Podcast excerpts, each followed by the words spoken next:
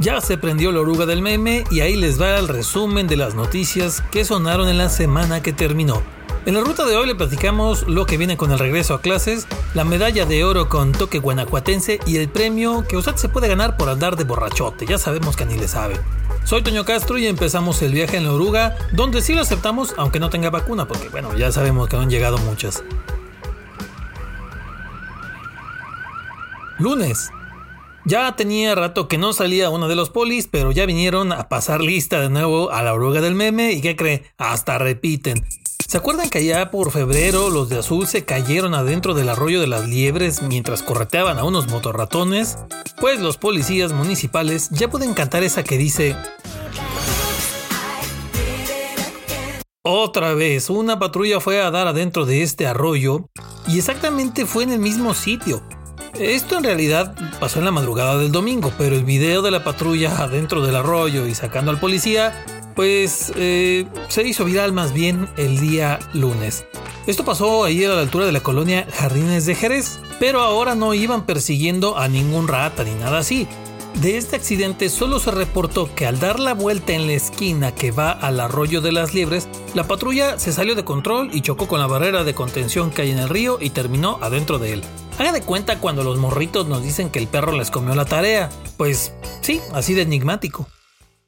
Antes los conciertos se dividían por zonas según lo pagado. Ya sabe usted que si VIP, que si zona diamante y no sé cuántas formas más le ponían a los asientos caros, pero ya se va a hacer en León un evento en el que van a estar separados los vacunados y los no vacunados. Y uno se pregunta. ¿Y a quién se le habrá ocurrido separarlos así por vacunación como si fueran animalitos? Pues tal parece que los veterinarios llevan sus conocimientos a todo y para todo. Porque esta onda la propusieron para dos conciertos y un show de comedia que van a ser parte del Congreso Veterinario de León. Este se hace del 1 al 4 de septiembre. Los conciertos son de Los Ángeles de Charlie y Los Tigrillos. Y el otro evento será la presentación del comediante Chuponcito pero todavía falta que se las aprueben las autoridades de salud.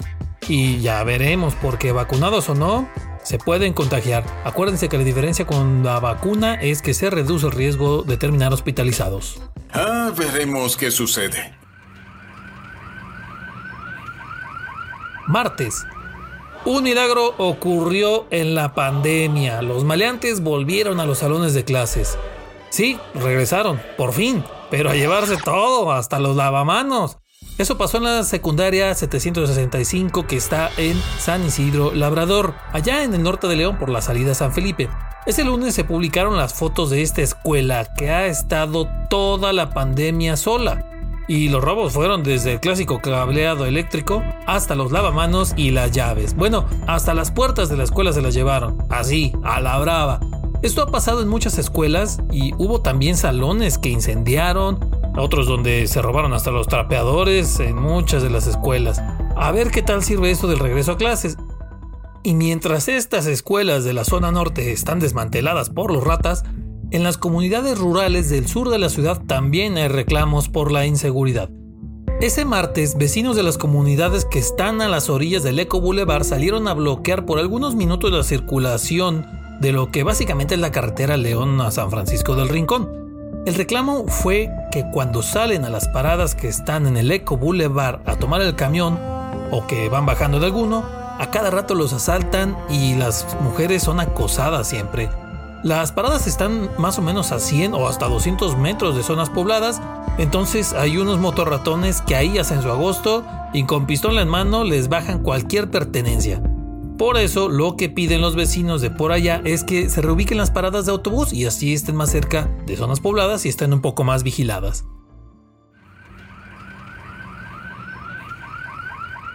Miércoles. Ese día se vieron dos caras bien bien distintas de esto de adaptarse a la nueva normalidad. Primero la Secretaría de Educación de Guanajuato se armó una rueda de prensa para anunciar cómo se iba a hacer el regreso a clases. Sí, porque ese va porque va y ahí detallaron que se podrían tomar clases en el salón, o virtuales, o en modo híbrido, es decir, combinadas. Vaya, se les va a dar chance a los papás de que escojan en qué modalidad. Pero para entrar a la escuela habrá revisión en filtros para checar temperatura, posibles síntomas y demás. Y claro, de a fuerza traer el cubrebocas todo el tiempo. En total son 12.004 escuelas las que van a regresar a clases en los siguientes días y algo así como 1.693.000 alumnos.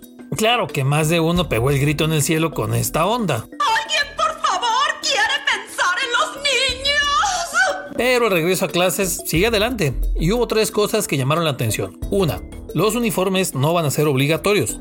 Dos, que finalmente la Secretaría de Educación de Guanajuato no pedirá que se firme una carta compromiso. Y la tercera, que durante el año pasado hubo 88 mil alumnos que dejaron la escuela. La mayoría eran de prepa y de universidad.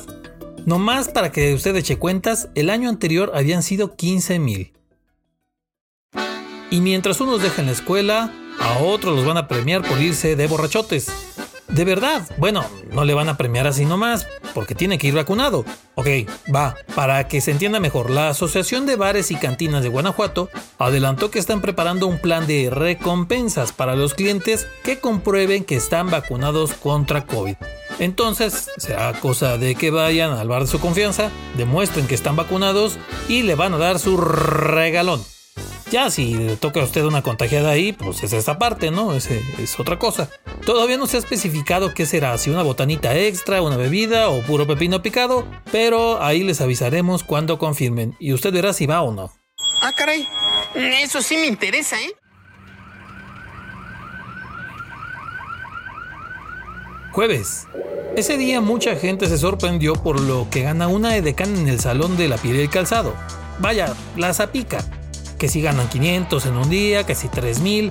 Se puso loca toda la banda comentando del asunto, que si lo merecen por cuidar su cuerpo, que si es temporal, que los envidiosos son los que comentan. No, hombre, y a ver qué tal se pone cuando se den cuenta de que esta práctica de publicidad ya se ha dejado en eventos como en la Fórmula 1, la NFL y varias organizaciones empresariales y gobiernos de México porque ya no usan edecanes. ¿Por qué? Pues porque... El futuro es hoy, ¿oíste viejo?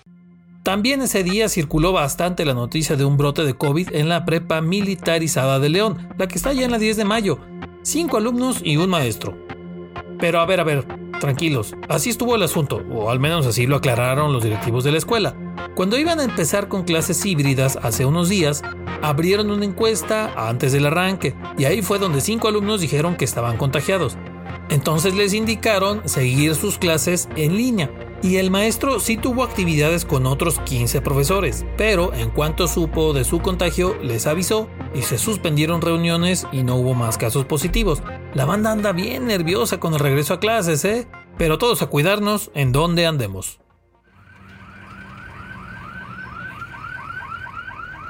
Viernes.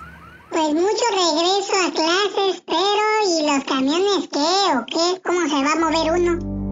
Pues ese viernes la Dirección de Movilidad aseguró que cuando empiecen de nuevo las clases en León, se van a usar 100 camiones más en el transporte público. Los camiones serán usados en 56 rutas y juran y perjuran que con eso se va a aliviar el aperradero que se arma en las estaciones y los camiones. Entre las rutas están la línea 10 de las troncales y la 4 Express, aparte de 33 alimentadoras, 9 auxiliares y 12 convencionales. ¿Se las creemos o qué? También ese día sonó mucho la noticia de que vincularon a proceso a la mami, la dueña de una casa de citas, como muy decentemente se le conoce al lugar donde esta mujer prostituye a mujeres, y que básicamente es una forma de delito llamado trata de personas.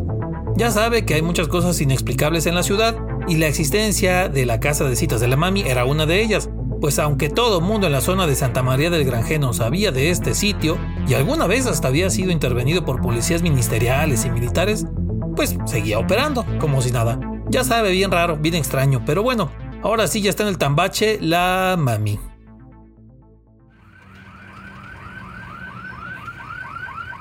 Sábado, el sábado sí despertamos con noticias chidas, caray. Ya les habíamos platicado que Guanajuato tiene un representante en los Juegos Paralímpicos de Tokio 2020. Es Jesús Hernández, un nadador que, sí, es cierto, no nació aquí en Guanajuato, pero desde hace unos años entrena y vive en estas tierras y ganó su pase para la máxima competencia del deporte para personas con capacidades diferentes. Y la mañana del sábado pudimos ver su rostro bien feliz a pesar del cubrebocas mientras recibía su medalla de oro por el primer lugar en los 150 metros de estilo combinado de nado. Él ya había ganado un bronce en Río de Janeiro en 2016, pero ahora Chuy es de oro. Bien. El que al parecer también se quería convertir en oro, pero a base de pura tranza, fue el exdirector general de transporte del estado de Guanajuato, Jorge Fernando Valencia Gallo. Este cuate lo agarraron a inicios del mes, aunque las autoridades no habían anunciado mucho que digamos, no anunciaron la detención. Pero bueno, fue acusado de cohecho. Para que entendamos fácil, por tranza. Según una audiencia que se dio a conocer ese sábado, desde que llegó a ese cargo de director de transporte en 2019, el también militante panista Valencia Gallo empezó a pedir lana para dar permisos para taxis. Empezó pidiendo 50 mil pesotes, luego que 100 mil, bueno, llegó a pedir hasta 650 mil. O sea, salía el triple de caro el moche de este cuate que ni el carrito para chambear de ruletero. Patas le hicieron falta al gallo, ¿eh?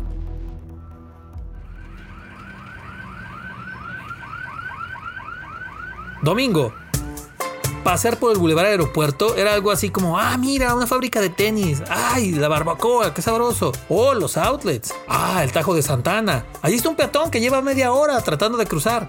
Ah, ¿viste? En ese semáforo hay un cadáver despedazado.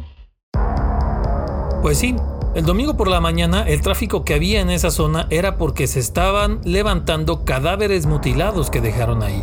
Los cuerpos fueron dejados justo en el retorno que está entre los outlets y la Plaza Vía Alta, ese que cierran en las horas pico y que luego se hace un despapalle. Tres cuerpos y tres cabezas adentro de una hielera. Todo esto fue dejado ahí durante la mañana. Fue por ahí de las 6.40 de la mañana que iban pasando automovilistas por ese sitio, vieron las bolsas negras, de ellas salía sangre y además vieron la hielera roja. Cuando llegaron policías, confirmaron que eran restos humanos. Sí, en la avenida más transitada de la ciudad, sí, ahí a media calle, como si fuera una bolsa normal de basura o una rama de un árbol que se había caído. No hubo detalle de quiénes eran ni sus características, pero estas escenas son cada vez más comunes en la ciudad.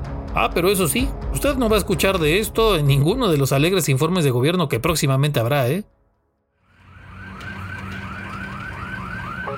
Terminó la ruta de la oruga del meme, bájese en orden, sin empujones ni arrepegones. Aquí lo vemos la próxima semana para darle otra paseada. Ah, y acuérdense, la oruga también está en Spotify, en Google Podcast y Apple Podcast.